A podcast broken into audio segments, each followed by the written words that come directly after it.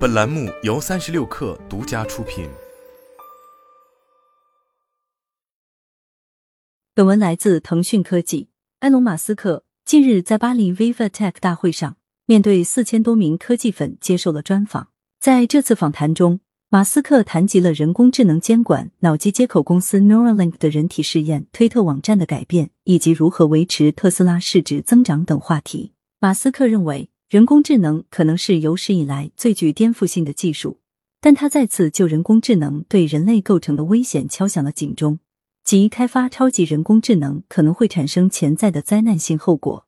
他还提到了人工智能可能会消灭人类的说法，但他补充说，他认为这种结果不太可能发生，但需要积极避免。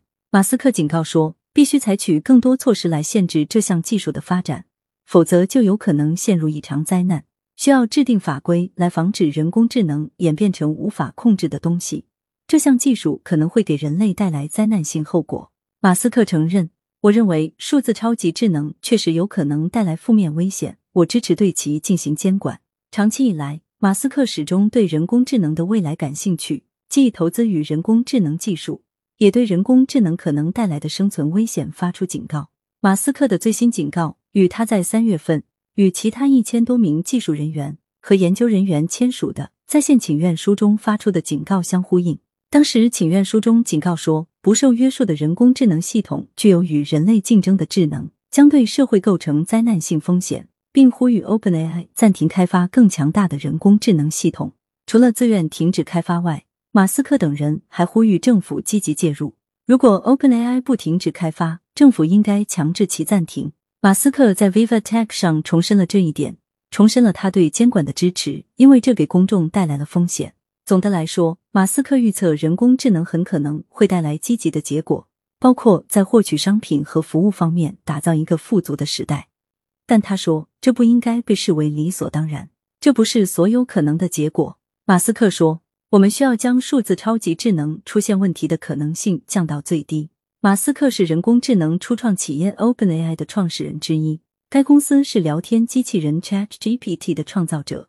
后来，马斯克在权力斗争中退出该公司。今年早些时候，他成立了一家名为 XAI 的新公司。他说，这将是一个寻求真相的人工智能模型，有朝一日将能理解宇宙。对人工智能风险的警告只是马斯克在巴黎大会露面的一部分，他还阐述了更广泛的未来愿景。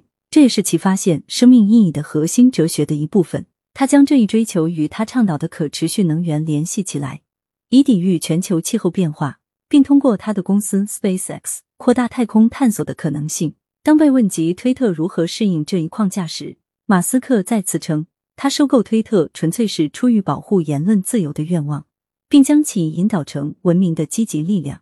今年五月。马斯克任命 NBC 环球前高管琳达·雅卡里诺担任推特首席执行官，但他仍将是推特的所有者。马斯克表示，他收购推特公司是因为这个社交网络正在对他希望改善的公民社会产生腐蚀效应。我的希望是改变这一点，让他对文明有益。他在 Viva Tech 大会上说。马斯克还说，他相信大多数推特的老用户都会发现，他们使用该网站的体验已经有所改善。马斯克还对新任首席执行官雅卡里诺吸引广告商回归的能力表示乐观。他说，推特的使用率达到了历史最高水平，几乎所有的广告商都表示，他们要么已经回来，要么将会回来。马斯克接手后，广告商开始逃离推特平台，因为他们担心自己的广告会出现在不当内容旁边。今年三月，马斯克表示，自去年十月以来，推特广告收入下降了百分之五十。该公司最近失去了两名高管，他们负责确保该网站对暴力、仇恨言论、色情和其他企业不愿在其网站上推广自己产品的内容进行审核。马斯克希望雅卡里诺能帮助改善推特与品牌客户的关系。他说，雅卡里诺会很好的处理广告商对在社交网络上发布广告的担忧。不过，马斯克显然对花费四百四十亿美元巨资收购推特耿耿于怀。他戏言称。如果我足够聪明，为什么要花这么多钱收购推特？马斯克还预测，他旗下脑机接口公司 Neuralink 有望在今年晚些时候进行首次大脑植入手术。马斯克此前抱怨进展缓慢，他说目标是让瘫痪者恢复全身功能。在 Viva Tech 活动上，马斯克证实 Neuralink 计划在网络直播中将大脑植入物植入一名四肢瘫痪的患者脑中。虽然马斯克没有具体说明该公司将为多少患者植入大脑植入物，也没有透露植入多长时间，但他说，看起来第一个病例将在今年晚些时候接受手术。上个月，Neuralink 表示已获得美国食品和药物管理局的批准，可以进行人体临床试验。这对这家初创公司来说是一个关键的里程碑，因为它正因处理动物实验而在美国面临调查。FDA 早些时候在声明中承认。该机构批准 Neuralink 使用其大脑植入物和手术机器人进行试验，但拒绝提供更多细节。专家早些时候预测，如果 Neuralink 能够证明其设备在人体内是安全的，这家初创企业仍需要几年时间，甚至可能超过十年，才能获得商业使用许可。该公司还在与其他神经科技公司竞争，这些公司已经将他们的设备植入人体。然而，马斯克之前曾在他关于 Neuralink 的公开声明中错过了预期时间表。自二零一九年以来，马斯克至少四次预测 Neuralink 将很快开始人体试验，但都未能实现。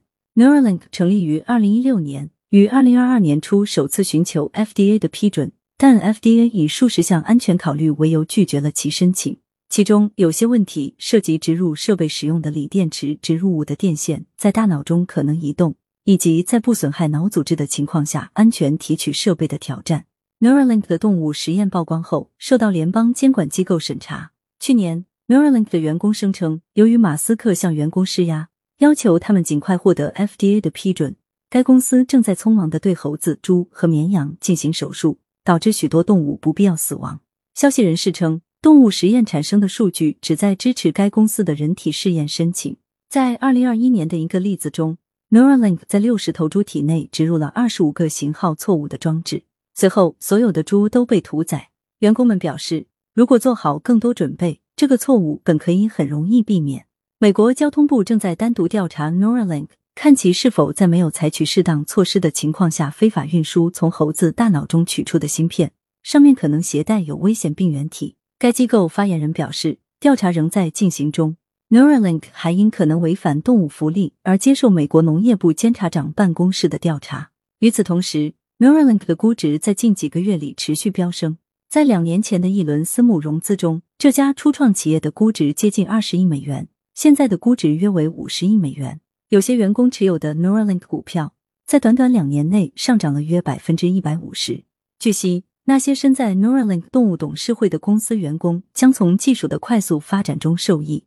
该董事会因潜在的财务冲突而受到联邦机构的审查。除了推特、Neuralink 以及 SpaceX 外，马斯克还是特斯拉的首席执行官。他在 Viva Tech 大会上对路易威登老板的儿子安东尼表示，这家电动汽车制造商的市值与其能否解决自动驾驶问题直接相关。安东尼提到了特斯拉的市值，并开玩笑说比路易威登整个集团的市值都高。